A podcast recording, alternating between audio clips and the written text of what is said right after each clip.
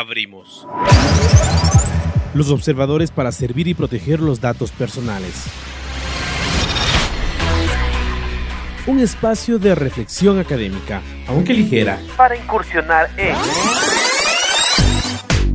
la inteligencia artificial, la biotecnología,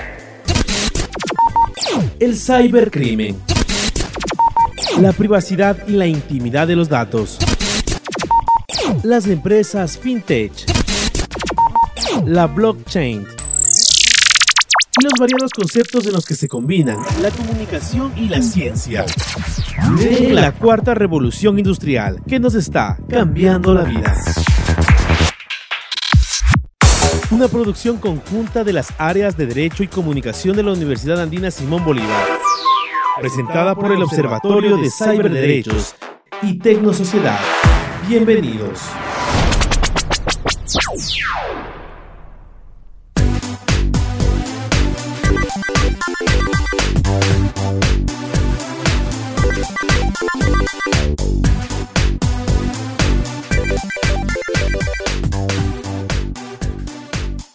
Bienvenidos como siempre. Hoy tenemos como tema el presente y futuro de las criptomonedas, pero nos toca el saludo tierno y ternurito de mi querido Lucho, del como siempre.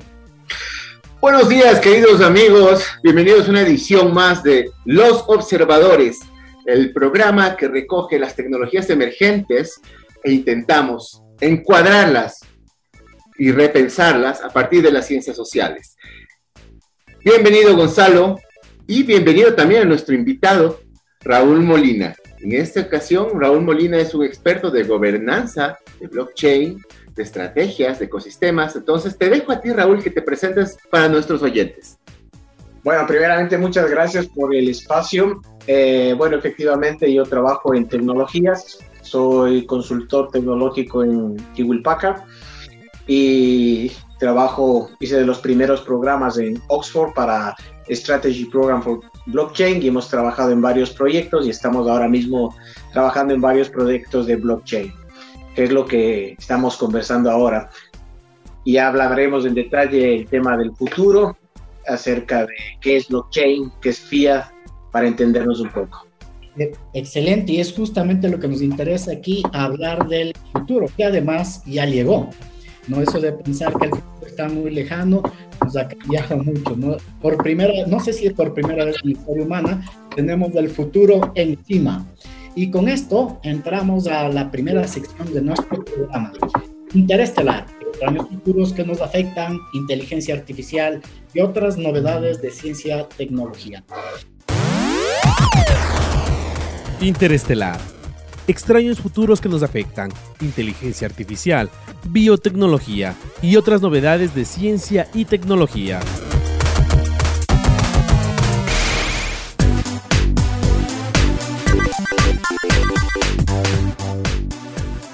Veamos qué es lo que tenemos para ahora. Con el surgimiento del Bitcoin en el 2008 y con el manifiesto de Satoshi Nakamoto, entramos en una nueva era en donde replanteamos la esencia misma del dinero, las monedas, fiat como el dólar o el euro son papel, al cual le da valor el gobierno. Con las criptomonedas les da el valor la gente y eso puede ser, ser, muy importante, ¿no? O sea, un dinero que viene, que da valor la gente, a las personas. Las monedas de gobierno son, por inflacionarias y hace muchos años que no tienen respaldos.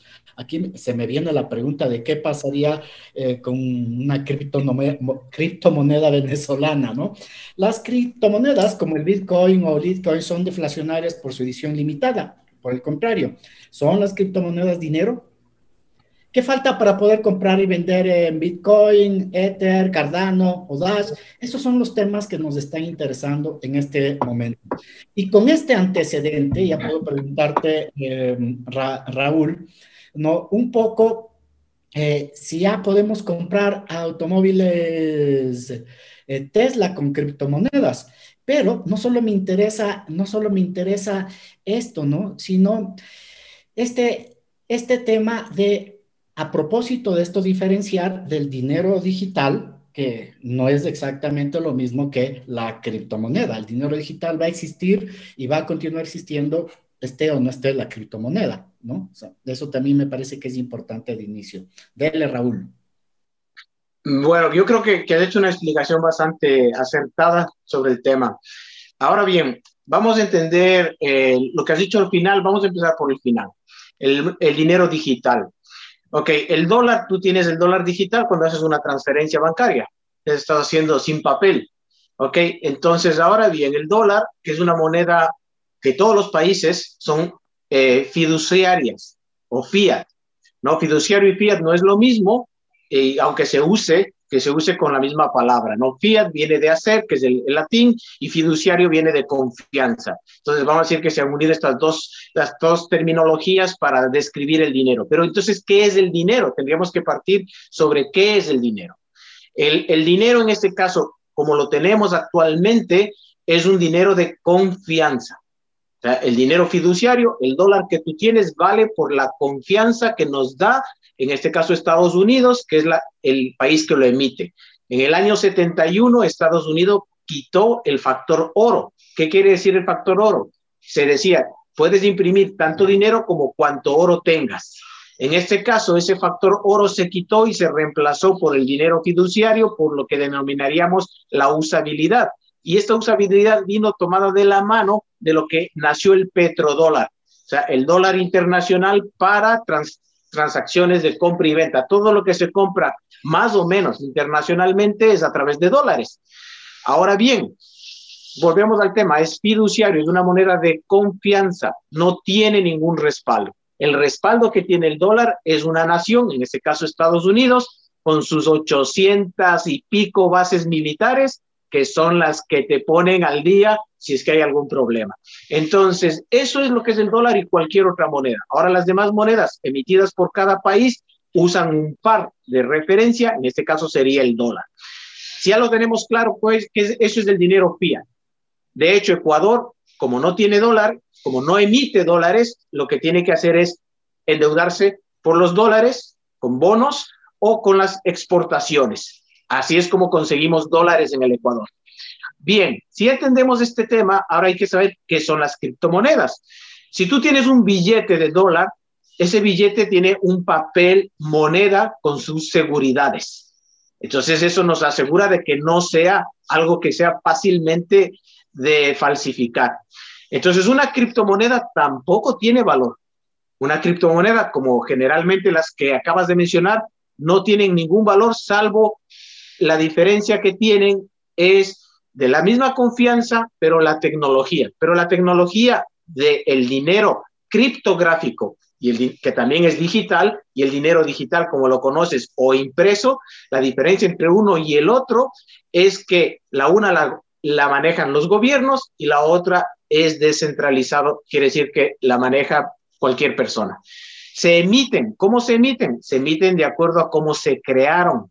Tú acabas de mencionar el manifiesto, que es un white paper de eh, Sakamoto, un nombre inventado en el 2008, pero blockchain no es Bitcoin. Bitcoin usa blockchain. ¿ah? Hay que entender más cosas.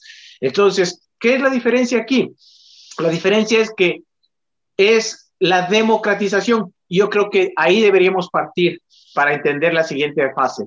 Nosotros vivimos en una época de una etapa desde mi punto de vista, en los cuatro pasos de la democratización, la primera fue el conocimiento, la segunda es la tecnología, la tercera es la que estamos viviendo este momento, que es la democratización del capital. Los ejemplos como Bitcoin, Altcoin, todas las criptomonedas es una democratización del capital porque reduce la presión de la banca. Entonces aquí vienen los proyectos. Tú puedes hacer un pago P2P, persona a persona, sin intervención de la banca. Tendrás que pagar un fee de acuerdo, un, un es una comisión, de acuerdo a, la plataforma en la que sean. Hay, hay plataformas en las cuales no se paga comisiones, de acuerdo a la moneda. Pero volvemos al mismo tema. ¿Qué respaldo tiene? También tiene simplemente un respaldo de confianza. Ahora bien, dentro de las criptomonedas sí puedes crear criptomonedas que tengan respaldo como el factor oro y por eso estas se llaman security. Entonces hay una diferencia. Y dentro de las criptomonedas ya tienes una gama, como dentro del sistema financiero tienes tantos productos financieros, aquí dentro del criptomercado tienes muchos proyectos y demás. Tienes los NFT, tienes los, los, los security eh, tokens, las DeFi, todo este tema de cosas que serían subproductos usando una tecnología que sería blockchain. Pero blockchain ha ido evolucionando y blockchain ha evolucionado de que nació como un tema descentralizado, puede seguir usándose de manera descentralizada, pero con el mismo gobernante. Como, ¿Qué quiere decir eso? Los nodos que es donde se descentraliza el blockchain, los puede tener el mismo creador, como lo que está haciendo China con el yuan chino o lo que pensaba hacer Facebook con Libra. Eh, aquí me, viene una pregunta y es, eh, tú hablas de la democratización, ¿verdad? Eh, pero como en toda democracia, la democracia también puede ser usada para lo contrario. Te hago una, te hago una, te hago un, te interrumpo. No existe democracia en el planeta. La democracia, que mal la entendemos, Ecuador acaba de entrar, acaba de tener nuevo presidente. ¿Quién va a gobernar? ¿El país? ¿Los votantes? Apenas, apenas los votantes representan, de los votos válidos, el, el presidente representa menos del 30%, un poco más del 30%. O sea que el 70% no está de acuerdo con esa, con esa tendencia. Segundo, va, eh, va a gobernar quién? Quien financió las, las elecciones. No es algo democrático porque las decisiones que el señor está tomando son las decisiones que ese 30% decidió. Y ahora, por ejemplo, primera cosa, se van a vender los medios públicos, se va a privatizar. El 70% no va a estar de acuerdo. O sea, no hay democracia. La democracia en ningún país es lo que su terminología lo diría, haga una gobernanza desde el pueblo. Por eso te digo, el cuarto paso va a ser la democratización, que esa es la realidad. Entonces, nosotros estamos en la democratización del dinero después de la democratización de la tecnología. Hoy por hoy, cualquier persona en el Ecuador puede desarrollar software, puede desarrollar tecnología. Eso es la democratización. ¿Falta dinero? Pues estamos en el camino de la democratización y una de las opciones de democratización realmente está en los crowdfunding y está en las criptomonedas. Eh, viene los ICO, Initial Coin Offering, que sería lo opuesto a la bolsa de valores, que es un IPO. ¿No? Un Initial Public Offering. Entonces son dos cosas totalmente distintas. Y aquí viene el, el reto que existe, que los gobiernos, unos sí y otros no, vayan a tener una legislación para el uso o no. Por ejemplo, en el Ecuador, el Bitcoin es, es legal para comprar y vender, pero no como medio de pago o como una alerta de una moneda inflacionaria. Y aquí viene, el, eh, o especulativa. Y aquí viene lo que tú preguntaste. ¿Se puede comprar un Tesla? Sí, se puede pagar Tesla. De hecho, el, presidente de Tesla, Elon Musk, lo puedes ver en Twitter, publicó y dijo, puedes pagar, voy a, voy a vender Teslas por Bitcoins. Y también está usando nodos, nodos para verificación de datos en sus propios programas. Y entonces eso es lo que hizo que en diciembre de este año y enero el Bitcoin pegara un, un salto. Otra cosa, el, el, alcalde de Miami va a pagar parte, parte de los sueldos en bitcoins. Eso hizo que el bitcoin suba de precio. Pero eso supone también un sistema social que lo avale. El, eh, volvemos al tema, ¿qué avalan las dos monedas? ¿Qué avala, qué avala el dólar como fiat, como cabeza del, del sistema fiat? ¿Y qué avala las criptomonedas, que es el Bitcoin como moneda criptográfica? Pero recordemos, las dos cripto, las, las dos monedas, fiat o cripto, son fiduciarias, son monedas de confianza. El, el, aval está en la población. En un caso, el aval está por el gobierno de Estados Unidos, la Reserva Federal, un pagaré, ¿no? 800 bases. Eh, la legislación de su país le da el aval y la garantía al dólar. ¿Qué le da la garantía al Bitcoin? Pues que es gold white, que, que, ahora tú dices, es que solo hay 21 millones. No hay 21 millones. Hay 21 millones de bitcoins, pero multiplícales por 100 millones de satoshis. ¿Cuánto tienes? Y por eso es que podrá seguir subiendo de precio, pero va a tener un límite. Además, Bitcoin fue eh, un ejercicio, un experimento que funcionó, pero acuérdate que los primeros cinco años Bitcoin no valía nada. Nadie compró un Bitcoin. Entonces, cuando empezó a tomar valor, y, y, de hecho, creo que aquí hay que entender algo más importante. Blockchain no es algo nuevo. Blockchain nació en los años 90, o sea, ya llevamos más de 30 años con blockchain. Lo que pasa es que Bitcoin abre la puerta a blockchain. Y ahora tendríamos que ir a un paso más atrás y entender por qué, si es una tecnología que ya existe desde hace 30 años, apenas se está conociendo. porque no hay interés de los gobiernos de democratizar, porque volvemos a este tema. Internet es un tema centralizado y blockchain es un sistema descentralizado. Entonces aquí volvemos al tema de la democratización. El tema de las elecciones, tú puedes votar a través de un sistema de blockchain. El registrar a tu casa quiere decir que reducirás el tema de abogados, puedes usarle a través de blockchain. Tenemos que entender, yo creo que un poco más qué mismo es blockchain, cómo funciona, para poder hacer las valoraciones de las cosas y cómo funciona el sistema económico y cómo va a funcionar el sistema de futuro en la democratización. Y de hecho, la democratización del capital es algo que se puede hacer y se debería hacer en Ecuador para quitarnos la deuda y no endeudarnos más ahora mismo que está en crisis. Y no tendríamos, no tendríamos problemas económicos en el Ecuador. Oye, me parece, Lucho, que eh, este, esta última parte que acaba de establecer Raúl deberíamos volverla a discutir en el siguiente segmento. Está fantástico, ¿no? Lástima que no lo hayas asesorado a, a, Moreno, oye. es una, una, pena. Mira, eh, yo hice la propuesta, la primera propuesta de conversión tecnológica para el Ecuador en el 2003 a Lucio Gutiérrez. Si, si, tú vas a Twitter y revisas mi Twitter y hay algunos vídeos y demás, y hice esta propuesta que te estoy comentando, de hecho hay una publicación mía, se llama Los siete pilares del estado del bienestar, que propuse de manera directa e indirecta a todos los candidatos antes de elecciones. El modelo económico debe cambiar y debe cambiar porque no es, no es algo que lo, que lo vamos a tener que hacer nosotros, sino es algo que va a ser natural y tenemos que ver lo que va a ser natural como ser humano. Y volvemos al mismo tema que hablábamos antes, la democratización. El conocimiento ya no se puede ocultar. O sea, el conocimiento ya está disperso, el conocimiento ya está democratizado. La tecnología, ya somos capaces y tenemos tecnología en nuestras manos y demás. Ahora, el capital, estamos trabajando, pero es un tema natural, la democratización a través de las criptomonedas y las regulaciones que están habiendo. Y la gobernanza, que sería el siguiente punto, se va a llegar a dar porque es un tema natural. Muchos países ya votan eh, las elecciones semanalmente, por ejemplo, para cosas como el ayuntamiento de Quito, que es, que es un caos de corrupción.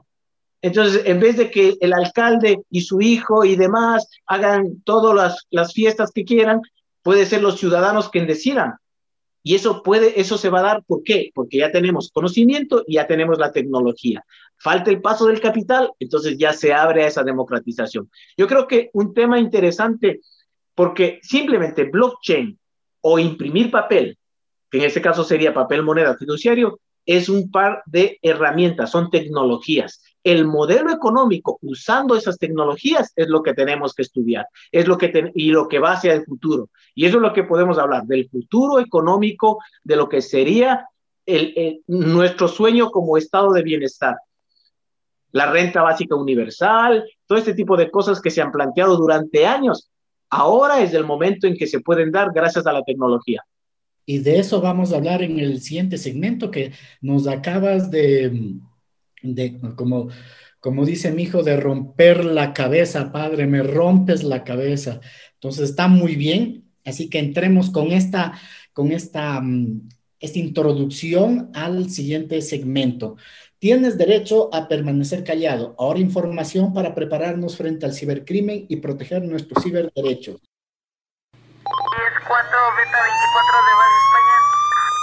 Tienes derecho a permanecer callado. Ahora, informamos para prepararnos frente al cibercrimen y proteger nuestros ciberderechos. Le tenemos, como siempre, al Lucho con la información de esta sección. Dale, Lucho. Bueno, queridos amigos, voy a hablarles un poquito del contexto justamente de la seguridad en el manejo de sus criptomonedas, ¿sí? en primer lugar, voy al plano, al, ámbito técnico. En el ámbito técnico, cuando uno abre una billetera, por ejemplo, de Bitcoin, de Ethereum, ¿sí? Eh, la protección puede, bueno, hay varios tipos de billeteras, por supuesto, unas de hardware como Ledger, pueden tener eh, otras como solamente de software, como Electrum, se me viene a la cabeza, pero la protección por lo general en este tipo de billeteras, sobre todo las de software, es a través de lo que se llama el password y lo que es las seeds, que es una cadena de palabritas con las cuales ustedes pueden acceder en otra computadora, por ejemplo, se les robaron la computadora, no importa, ustedes se bajan el software y con esas seeds, así se hayan olvidado el password, pueden acceder. Ahora, ¿qué es lo importante en esto? Lo importante es que ustedes, todos los riesgos de seguridad de la información se aplican también a la blockchain. Entonces, cuando nosotros decimos que la blockchain es segura y es transparente, no estamos tomando en cuenta también los riesgos ya de la persona, del usuario. Y esto les digo porque ha habido varios casos que me han llegado a mí mismo al respecto. Y para hacerlo, no hacerlo muy largo, les describo. Todo lo que es ataques de hombre en el medio también se aplica para esto, porque si ustedes comunican sus passwords con protocolos no cifrados, obviamente se los puede interceptar. ¿Qué más? Eh, ataques, por ejemplo, de ingeniería social. Esta metodología se usa muchísimo para robar también criptomonedas. Engañando, el arte del engaño, sea vía telefónica, sea vía un correo electrónico. Otro gran eh, problema es el malware. Y dentro de esto tenemos bastante malware ya bastante ah, evolucionado justamente para lo que es las criptomonedas, para lo que es eh, eh, suplantación de identidad, por ejemplo, lo que es suplantación justamente, o más bien intercepción de, de, credenciales. Por ejemplo, ElectroRat se me viene a la cabeza, uno de los más populares últimamente. Entonces, todo esto de la seguridad informática se aplica también a las criptomonedas. No podemos descuidar eso. Y sobre todo, en el otro campo, el campo jurídico, eh, nosotros tenemos que pensar que los gobiernos tienen que garantizar la seguridad de sus habitantes, de sus ciudadanos. Es así que en varios países ya se ha abierto, pues, eh, en varias formas jurídicas, básicamente, por ejemplo, como dinero digital, me parece, en Alemania, o en, eh, en Francia como criptoactivo, es decir, ya se protege esto, porque la obligación de un gobierno, la obligación del sector jurídico es justamente proteger a sus ciudadanos. En el Ecuador no tenemos esa protección ahora. No tenemos, yo he tenido casos que me llaman, señor, necesito hacer un peritaje porque eh, me, robaron ahí, me robó el broker de Bitcoin.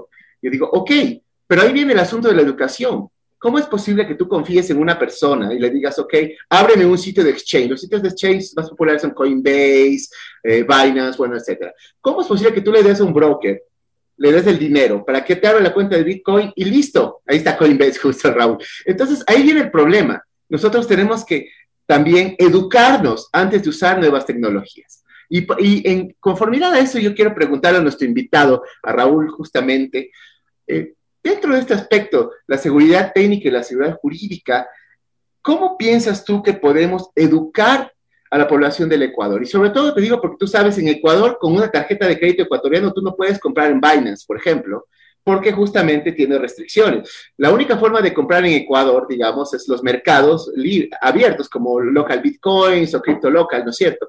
Para la gente que no tiene tarjetas de crédito de otro lugar. Entonces, ¿qué consejos le darías tú a la gente para que empiece a utilizar criptomonedas?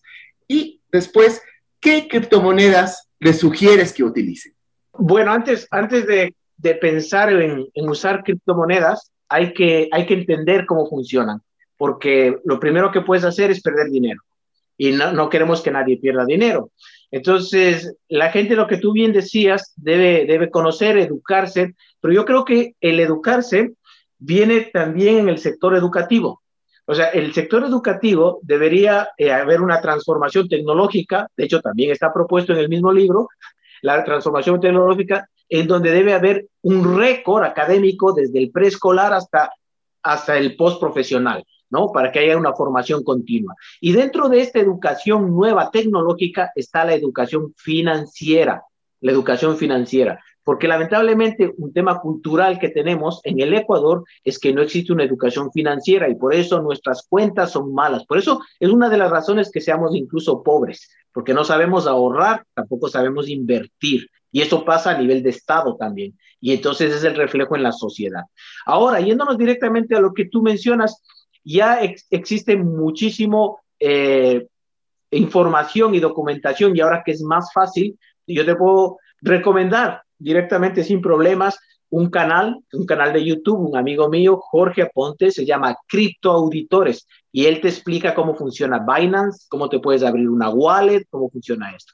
O un libro escrito por un amigo mío, Ismael Santiago, que se llama Las 100 preguntas básicas de blockchain. Entonces, Raúl, te interrumpo. Eh, estos datos para nuestros oyentes, ¿me los puedes enviar para poner en la página web? Sí, Perfecto, correcto. Yo, te envío toda esta información. Porque la idea es que este programa es también educativo, así que viene bastante bien todo lo que nos dices. Adelante. ¿Puedes repetir el canal de YouTube, por favor? Cripto Auditores, es fácil, Cripto Auditores. Cripto de moneda cripto y de auditoría auditores. Entonces tienes ahí, tienes un montón de información. Entonces, vamos al tema eh, siguiente. Lo que sucede es que tiene que haber una, el país, el, como país, porque ese es el, problema que tú no puedas comprar con una tarjeta de crédito, ¿no? No puedas comprar desde Ecuador. Cuando yo este momento, mira, tengo el sistema, el sistema bancario Visa, Visa como Visa, ya usa criptomonedas. Y de hecho tú puedes convertir tus bitcoins, tus criptomonedas en una tarjeta de débito. Mira, esta es una compañía, este es Binance, que acabas tú de mencionar, una tarjeta de débito e igual de débito. O sea, tú puedes comprar monedas, esperar que crezca el, dinero, puede ser así dependiendo de qué tipo de monedas. Ahora hay que entender y tener mucho cuidado. La gente está de moda el trading.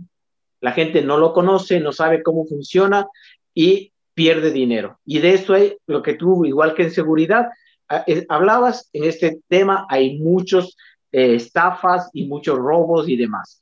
Entonces, ¿qué consejo le puedo dar a la gente? Primero, infórmate, primero estudia. Y una vez que estudies en una fuente correcta, busca la fuente siempre que sea la fuente correcta, o sea, la, la, información veraz, no cierta, cierta página web que no sé qué es, sino páginas web reconocidas de referencia, ¿no?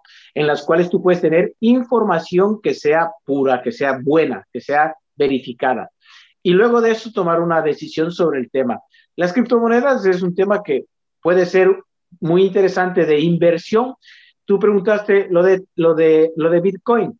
Ya digo, se puede comprar un Tesla alguien compró Bitcoin que valía muy poco dinero y ahora vale 65 mil dólares al día de hoy, hace unos minutos, 63 mil esta hora. Imagínate, una moneda que salió con cuatro centavos.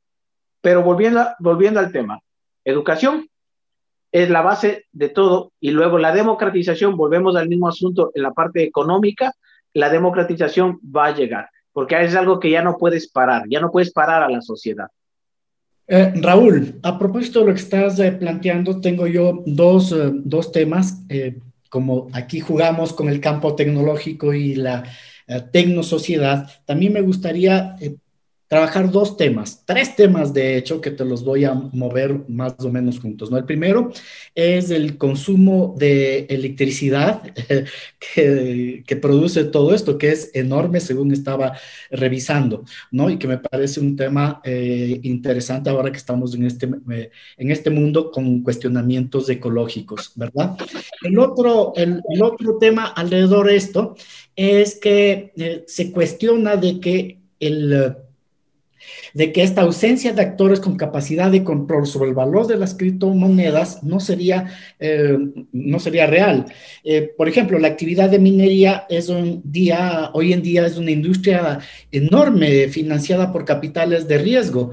Estaba revisando yo que los pools de minería controlan cerca del, del 60% del poder de procesamiento de la red. Y estos capitales son enormes. Estamos hablando de una minería que rondan los 10 mil millones de dólares.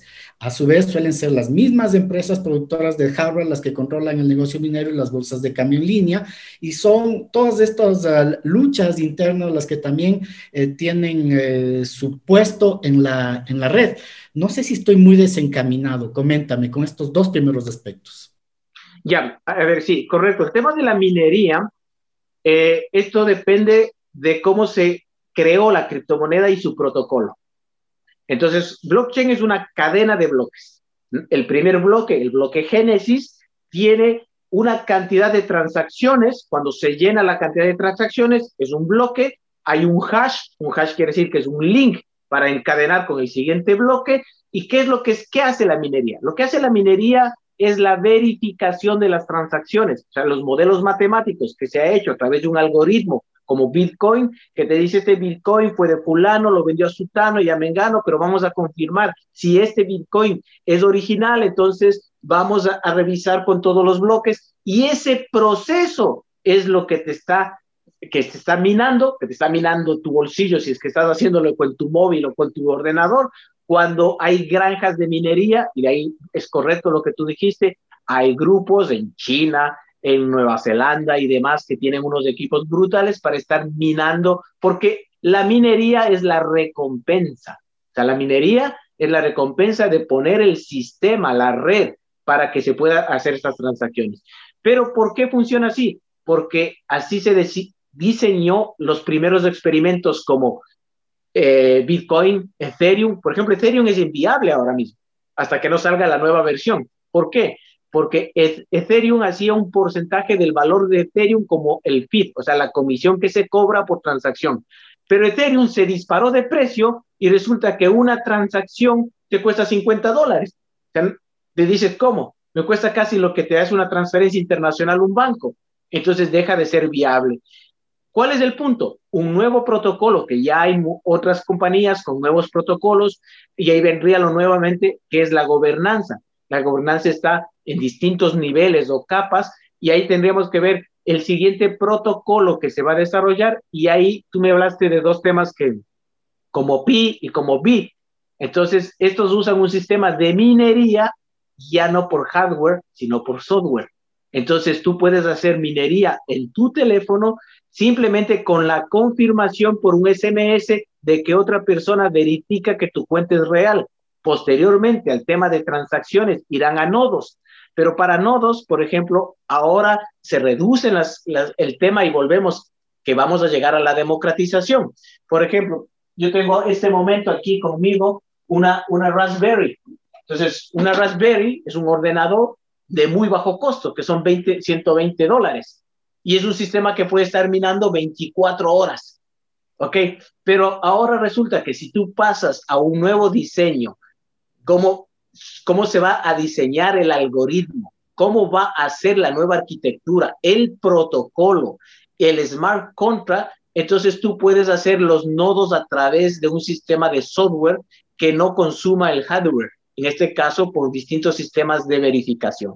Y aquí ahora que te digo sistemas de verificación, me gustaría aclararte un tema. ¿Por qué es tan confuso el tema de las wallets y demás? Porque es complicado las claves y demás. Entonces, ahora nosotros tenemos que pensar, y ya está existiendo, yo trabajo en uno de estos programas, por ejemplo, en que se cambia a un sistema que sea más intuitivo y amigable. ¿Qué quiere decir? Tú tienes un código encriptado, complejo, pero le vas a pasar a un avatar o a un ICO, a un RQ. Entonces la persona porque el, simple, el simple usuario final, ¿qué es lo que quiere? Quiere sencillez, algo simple que pueda usarlo. Entonces eso, si tú revisas realmente cómo después de años de trabajo, cómo está haciéndose los test con, con el yuan digital, puede ser que tiene una wallet, cuatro iconos. Quiero enviar, quiero recibir, quiero comprar, quiero pagar. Así es lo que tiene que ser, friendly. Y eso es lo que, eso es, ¿cómo se hace eso? Simplemente con desarrollo.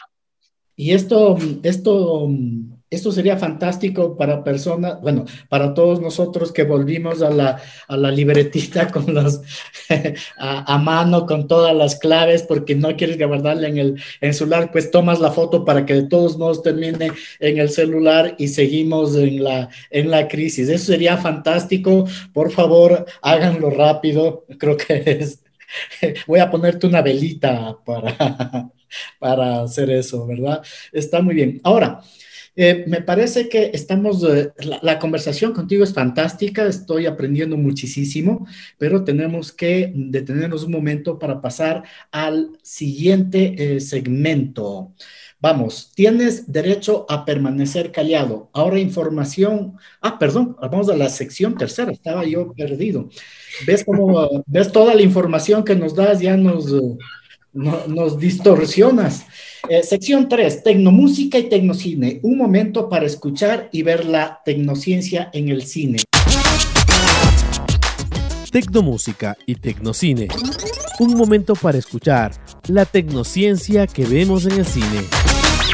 Y esta vez el Lucho escogió la película y fue una elección genial. Déjame decirte, Lucho, que te pasaste con la elección. No podía ser mejor, nada más que eh, Johnny Wick, ¿no es cierto? Ustedes lo deben, deben conocer. Em, Johnny Wick es un es eh, un huérfano que es eh, educado por la, por la mafia, encargado a la mafia, y finalmente deja la mafia, tiene un perrito que le regala, le regala su novia, él está muy en paz, pero la mafia quiere, quiere recuperarle en el trabajo y finalmente le matan al, al perrito. Esta es una historia de mucha, mucha violencia, pero muy bien construida, muy bien hecha. Y, para mí finalmente es una historia de amor, la historia de amor por la pareja y después la historia de amor por el perro, ¿verdad? Si hay una doble historia de amor. Lucho, dígalo. Bueno, bueno, yo te quiero decir por qué escogí el soundtrack o algún tema, eh, este blues del soundtrack de Johnny Wick. Y es básicamente porque Johnny Wick salió en la primera parte en el 2014, si más no me equivoco, me corriges. Entonces, el 2014 ya, ya, ya estábamos, ya había el Bitcoin, pero no era tan popular realmente todavía, ¿no es cierto? Eh, y también en 2014 sale eh, Ethereum, la red Ethereum, que para muchos como yo que nos gusta Ethereum es como el nuevo Internet, porque hay muchísimas cosas que están saliendo de Ethereum. Entonces, eh, en esta película, Johnny Wick, en cada servicio que tenía, pagaba con monedas de oro, no con dólares. Entonces, por eso la escogí, porque yo me ponía a pensar, la primera vez que la vi, ¿qué sería si es que él pagaría con Bitcoin en vez de oro? ¿Por qué? Porque el Bitcoin se lo ha llamado, y bien llamado, el oro digital, porque su característica es más bien como una reserva de valor, ¿sí?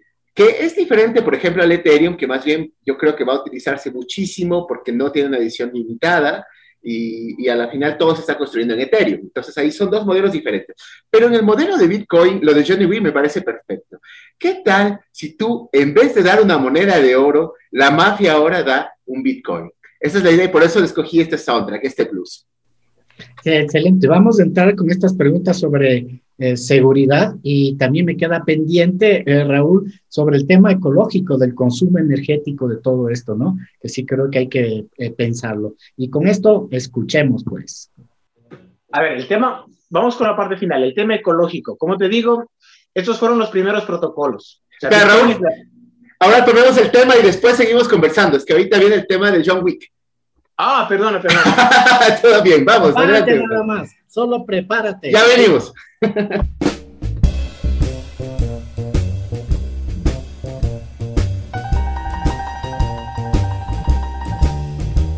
I'm an evil man. Don't you bother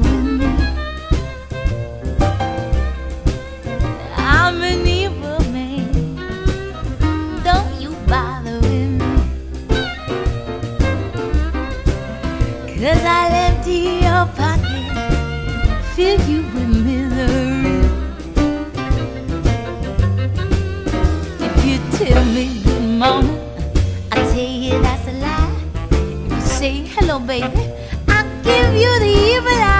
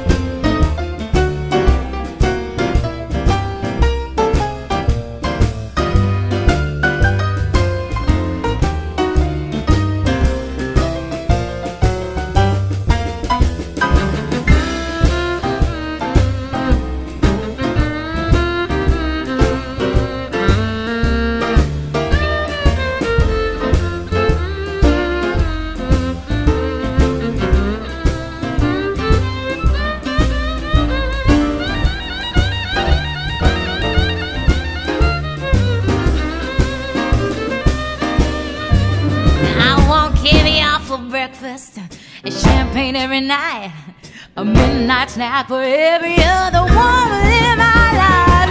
I'm an evil man. Don't you bother with me. No, no, no, no. Cause I'll empty your pocket, fill you with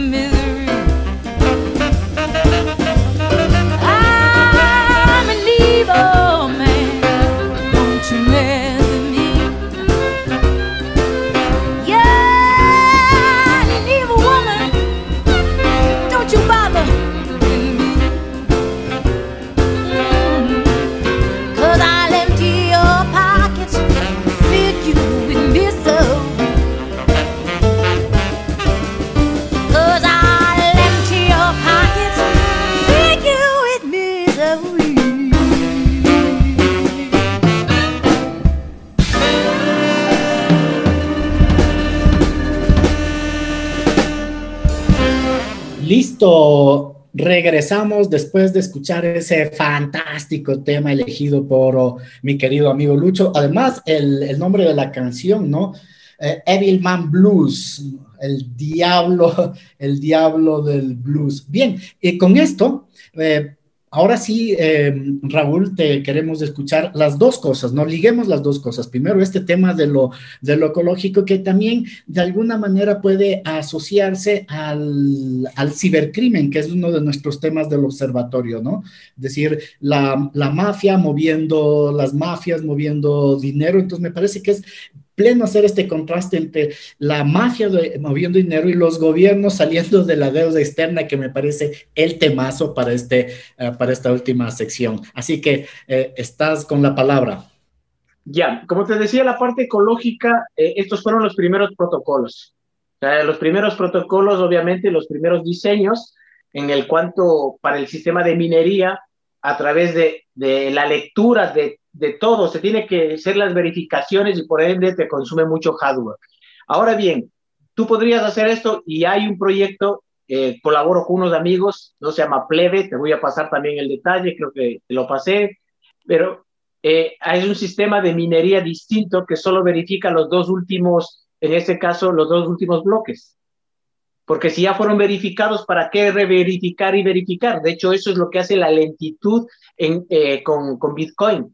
¿No? Tú una transacción, te puede durar 15 minutos o 20 minutos la verificación, porque se está verificando toda la red, toda, toda la información.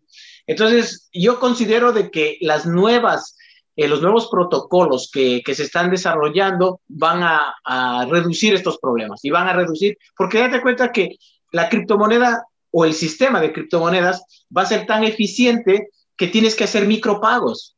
Y micro, micropago estamos hablando de centavos. Entonces tú no puedes pagar un feed altísimo para hacer unos micropagos. O sea, hoy, hoy por hoy es un poco prohibitivo hacer ciertas cosas porque el feed en Ethereum te vale 50 dólares. Entonces dices, yo me puedo comprar un ordenador y porque me sale a buen precio y estoy pagando 50 dólares de, comisión. O sea, el concepto de, de, ser disruptivo con el tema de la banca se está perdiendo. Pero eso es porque fueron los primeros experimentos. Ya viene Ethereum 2 con sus mejoras y demás, y luego vendrán otros protocolos. ¿no? Estamos trabajando, de hecho, si hay desarrolladores interesados en trabajar, tenemos un proyecto interesante y eso viene en la parte de la economía. Entonces, la parte, la parte esta se va a reducir totalmente. Esa era la primera pregunta. Espero haberte respondido. Está perfecto. La segunda, dime. Lo segundo es el tema del cibercrimen y todo la, el uso clandestino de las monedas para mover flujos, enormes flujos de capital que no son rastreables. Claro, bueno, a ver, todo, todo en, en, la tecnología blockchain, todo se puede hacer la trazabilidad. O sea, tú puedes hacer la trazabilidad. Lo que no puedes tener es la identidad de quién es el dueño de una wallet. O sea, tú puedes hacer la trazabilidad de todos, de todos los movimientos que existan. Y entonces, sí, como llegó un momento de un vacío legal a nivel mundial, hoy día ya, están habiendo regulaciones, ¿no? Ya está habiendo regulaciones, por ejemplo, países como Estonia, como Malta, eh, Estados Unidos también, con la, con la SEC, Security Exchange Commission. Eh, todo esto ya está habiendo regulaciones. La Unión Europea está trabajando con regulaciones. Está lo que se denomina el KYC. Por ejemplo, los exchange, para que tú abras un wallet, tiene, tienes que identificarte Ellos obviamente van a salvar esa información de acuerdo a la ley de los países, la ley europea en este caso, para eh, no divulgar tu información, pero verificar que es correcta. Entonces tú tienes que pasar un KYC o un MLE, ¿no? De dónde vienen los fondos. Entonces los fondos vienen bancarizados, entonces ya pasaron un primer filtro, si vienen bancarizados. Entonces ahí es el tema. Ahora, ¿a quién pagas? ¿Quién tiene? O sea, todavía estamos en, en, los albores de esto. Por eso tendríamos estos dos problemas. Sí, permite el cibercrimen, permite muchas estafas. Tú puedes abrir una wallet, es como abrir una, una cuenta bancaria. Entonces, tú entras en un portal, abres una wallet y dices, oye, o no me, o me pagas aquí y, y vemos. Pero tú puedes rastrear todo ese dinero, pero finalmente, ¿dónde termina? En Singapur, Japón, termina en China, no puedes hacer más. Puedes rastrear, saber dónde, dónde entró, dónde salió, dónde se monetizó, a qué exchange cambió, etcétera. ¿no? Pero no, de momento no se puede hacer más. Lo que tiene que ver es el tema del KYC, el MLE, y, y se va a seguir habiendo regulación. Estamos en el principio, como te digo. Ya. Pero ahí viene el tema de la democratización que, que volvemos al asunto. Me encanta ese tema de la democratización. Eh, justo, justo acabamos de publicar, mira tú, este librito que se llama Geometría Fractal y Discurso Populista. Es una aplicación de las, um, de las matemáticas fractales al análisis de, del discurso populista y del socialismo del siglo XXI en América Latina. Entonces... Fracaso, fracaso total. Y el, y el capitalismo también. Y el capitalismo también. Son, son dos sistemas fallidos. Y esos dos sistemas fallidos, a ver, quizás tenemos que tener otro programa, porque ahí tenemos que, que empezar desde el inicio. La primera revolución industrial, la revolución francesa, entender la sociedad, entender la ciencia, las matemáticas y el futuro, la tecnología. Yo te digo, Ecuador podría, nunca debe haberse endeudado, nunca. Ahora tenemos una deuda de cerca, sobrepasa los 60 mil millones. Y no, no, no había falta de, de haberse endeudado un centavo. Y todo está en un sistema económico que se podría haber hecho desde el principio, con o sin blockchain. Con blockchain mejor, pero se podría y se puede hacer, se puede hacer. Si quieres, te lo explico luego. Eh, me gustaría que eh, nos, eh, por el tiempo, concentrémonos en este tema de la deuda, ¿no es cierto? ¿Cómo resolveríamos, digamos, este, este tema de la deuda que ya liga al resto de todo lo que tú estás planteando de alguna manera? Ya, volvemos al tema, eh, al tema del inicio. ¿Qué es el dinero? Fiduciario. A ver, yo te pongo un ejemplo muy sencillo para que veas cómo se resuelve todo. Muy sencillo. ¿Cuál es tu patrimonio? Tu casa, tu coche, tu, tu, capacidad intelectual es parte de tu patrimonio, intangible, tangible e intangible. ¿Ok? Entonces tú tienes un patrimonio que tú puedes valorar, ¿correcto? Tú puedes valorar, tú puedes valorar este programa, puedes valorar la radio. Todo depende del valor que tú le des. Y aquí entra blockchain de nuevo. Mira, yo tengo, estoy buscando un, boli que, que, vale un montón de dinero. ¿Ok? Este boli vale 20 euros, 20 dólares más o menos. ¿Ok? Pero resulta que este boli lo usó un presidente. Y resulta que ya no vale 20, vale 200. O sea, el valor que le damos. ¿Correcto? Ahora bien, si tú puedes, a través de blockchain lo puedes hacer, puedes monetizar eso o puedes certificar, pero igual que un cuadro o una obra de arte, tú dices, pero si es un óleo que en materiales me ha costado 10 dólares y vale 5 millones porque es un Picasso, tiene un valor. Ahora bien, si tú ese valor, en este caso, imagínate que tu patrimonio y ese valor, tú lo pasas a la bolsa de valores, o sea, haces acciones. ¿Qué querría decir eso? Estarías monetizando tu patrimonio. Y entonces esos, activos que estás poniendo en la bolsa de valores los monetizas en dólares o en una moneda. Y en vez de tener una moneda basada en el oro, está basado en tu patrimonio o está basado en un commodity. O sea, volveríamos a un factor commodity. Eso es lo que yo propongo. Un factor commodity. Que la moneda, se acaba la deuda. Imagínate Estados Unidos, la, la deuda más grande del mundo. Estados Unidos dice, a ver, ¿cuánto vale mi país por metro cuadrado? ¿Cuánto vale mi país, mi tecnología, mis ríos, mis barcos, mi, mi ejército y demás? Esto tiene un valor, ¿sí o no? no? Ok, ahora yo digo, ese valor lo vas a titularizar. Lo titularizas. Entonces tú le metes a bolsa, lo vendes en bolsa y tienes acciones del país y resulta que ahora sí la moneda tiene valor. Y ahora tiene lo que se llamaría la creación de riqueza. Tú plantas, vamos a ver, ecuatorianos, bananeros, tú plantas y una banana vale un centavo. Nace una segunda banana, ha nacido un segundo centavo. Creación de riqueza. Ahora esa riqueza la monetizas, la puedes hacer con el criptomercado, con el mercado bursátil y creas lo que se denominaría la democratización de la riqueza. Lo tienes. Me recuerdas a una exnovia que le pregunté, eh, que me preguntó cuánto me quieres, ¿no? En, eh, en banana, en, eh, en, en, bananas, ¿no? Y me dijo, una mano. Entonces, fíjate tú, si yo monetizaba eso, estaba en una crisis terrible, según veo. Pero el, el punto, el punto de, de, esto que estás planteando, más allá de la broma, es que estamos, estamos en una en una renovación del capitalismo, me estás dando, digamos, el pie para eh, pensar todo este movimiento crítico contra las criptomonedas, contra el Big Data, eh, contra estos cambios que finalmente nos pueden dar una oportunidad, ¿no es cierto? Nos pueden, este movimiento crítico de una parte de la academia nos puede cegar ante las posibilidades de estos mismos uh, procesos nuevos tecnológicos, ¿no? Entonces me parece que lo que tú estás apuntando es a hacia descubrir otros caminos dentro del sistema sin que sea el mismo sistema. Algo impensable antes de una revolución. O sea, estamos hablando de una revolución sin revolución, sin muertos y heridos. Democratización. Vamos a un ejemplo radical. Quito, metro de Quito. ¿Cuánto costó el metro de Quito? ¿Cuánto cuesta? no, ¿cuánto costó? No, porque fue inflado el precio, pero ¿cuánto cuesta realmente? Digamos, pongamos un número, digamos que el metro de Quito vale mil millones. Ok, conviertes el Metro de Quito en una compañía anónima.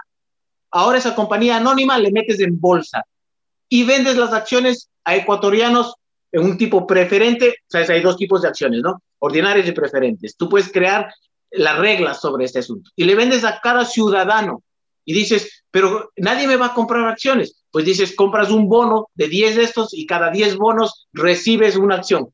O sea, es una democratización. Y entonces las utilidades del metro cobraría el ciudadano. Es una democratización. Ese, es la ese concepto, aplícalo a todo. Aplícalo a todo. Y vas a ver que ese es el, no es, es algo que lo estoy exponiendo yo, pero es algo que va a llegar natural en el futuro. Es hacia donde vamos a ir.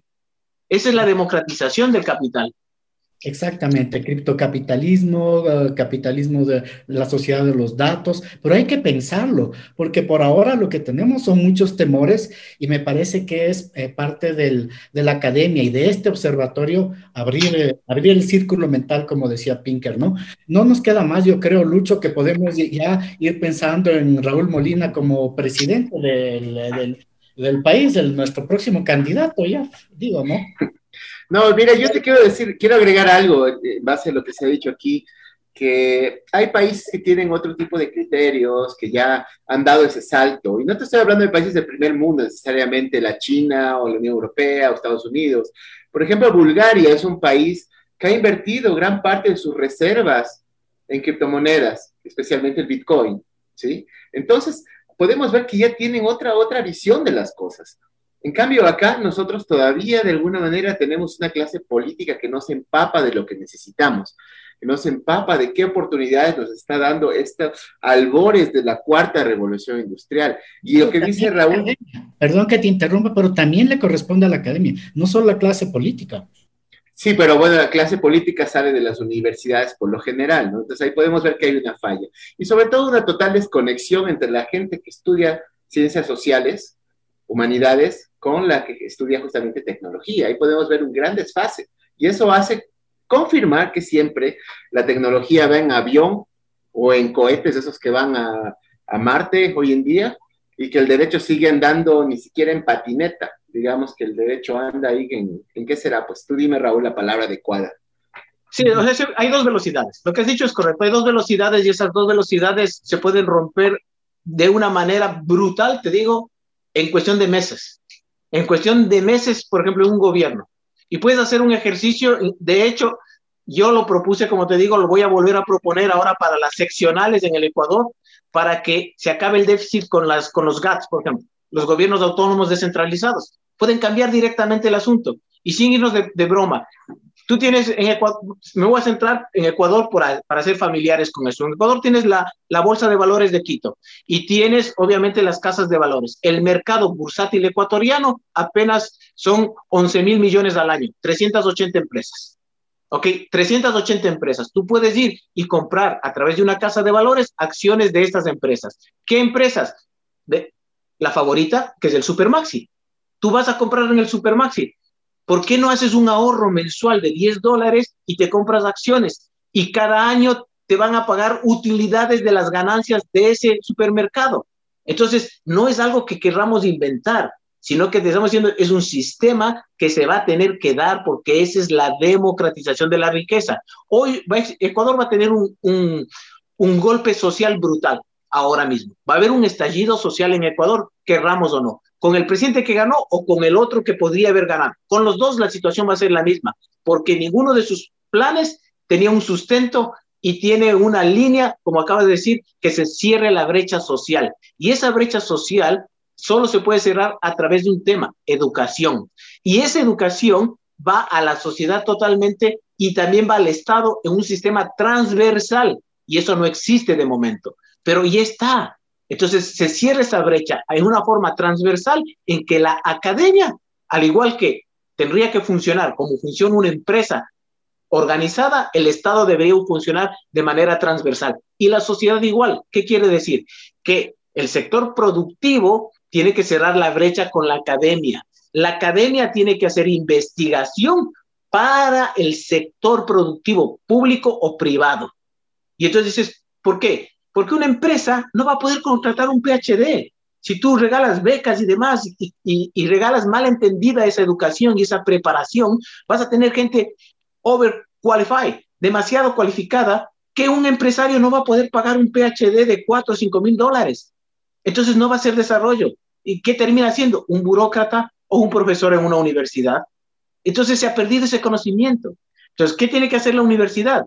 Es estudiar el mercado, nuestra propia realidad, hacer realmente soluciones y no hacer papers, hacer patentes. Una vez hecha la patente, puedes hacer el paper. Y entonces, ¿qué haces con la patente? La vendes a qué? Al sector productivo. Y ahí haces transferencia de tecnología, ahí cierras esa brecha. Pero bueno, de educación, tecnología, con mucho gusto cuando quieras lo hablamos. Vamos y sobre los demás temas también. Vamos a tener que detenernos aquí porque podríamos quedarnos hasta la, hasta la noche con, con Raúl. Ya, ya tendríamos que merendar juntos a este paso. Ha sido un verdadero, un verdadero placer tenerte, conocerte, tenerte aquí en el programa. Eh, Raúl. Esperemos que escribas también para el observatorio, por favor, parte, participa ahí en nuestra página con tus eh, reflexiones, que es otro canal para difundir las ideas. Lucho, ya despide el programa, por favor. Bueno, muchas gracias Raúl por estar aquí. Eh, a todos los amigos que vamos a tener un evento el 29 de abril justamente sobre criptomonedas. Entonces estén pendientes de las cuentas de, del Observatorio de Ciberderechos. Raúl es uno de los invitados a este panel. Y bueno, que todo esto sea para bien, que sea para bien, que sea para el progreso, que sea en realidad para democratizar el capital. Y también, ¿por qué no decirlo? Para que cada uno pueda tener la libertad que puede utilizar criptomonedas sin restricciones en Ecuador, porque todavía tenemos esas restricciones, es uno de los países que se ha quedado a la cola sin ser el peor caso, no es Nigeria, pero eh, digo, digo porque en Nigeria están prohibidas las criptomonedas. ¿no? Pero bueno, eso es todo. Gracias Raúl por venir, gracias amigos por escucharnos, gracias a mi colega Gonzalo, gracias a Karina en los controles, somos los observadores. Y un último mensaje de Raúl para la gente y con eso nos vamos. Bueno, primero gracias a ustedes por el espacio, por este buen trabajo que están haciendo. Yo creo que tenemos que, como sociedad, acelerarnos a la democratización la democratización viene a través de la colaboración unos con otros y usar las herramientas que existen. Y hoy por hoy, indistintamente del gobierno que está, democráticamente también podemos trabajar. Puedes plantear, de acuerdo a la constitución ecuatoriana, democracia directa, puedes plantear una reforma a través de una consulta popular y puedes proponer a los asambleístas proyectos de ley. Y estos proyectos de ley pueden ser las criptomonedas, la democratización, la creación de consorcios, que es la creación de riqueza y la democratización de la riqueza. Y distintamente que tengas un gobernante, la sociedad es la que debe cambiar estas cosas. Muchas gracias a todos. Chao amigos, hasta la próxima edición de Los Observadores.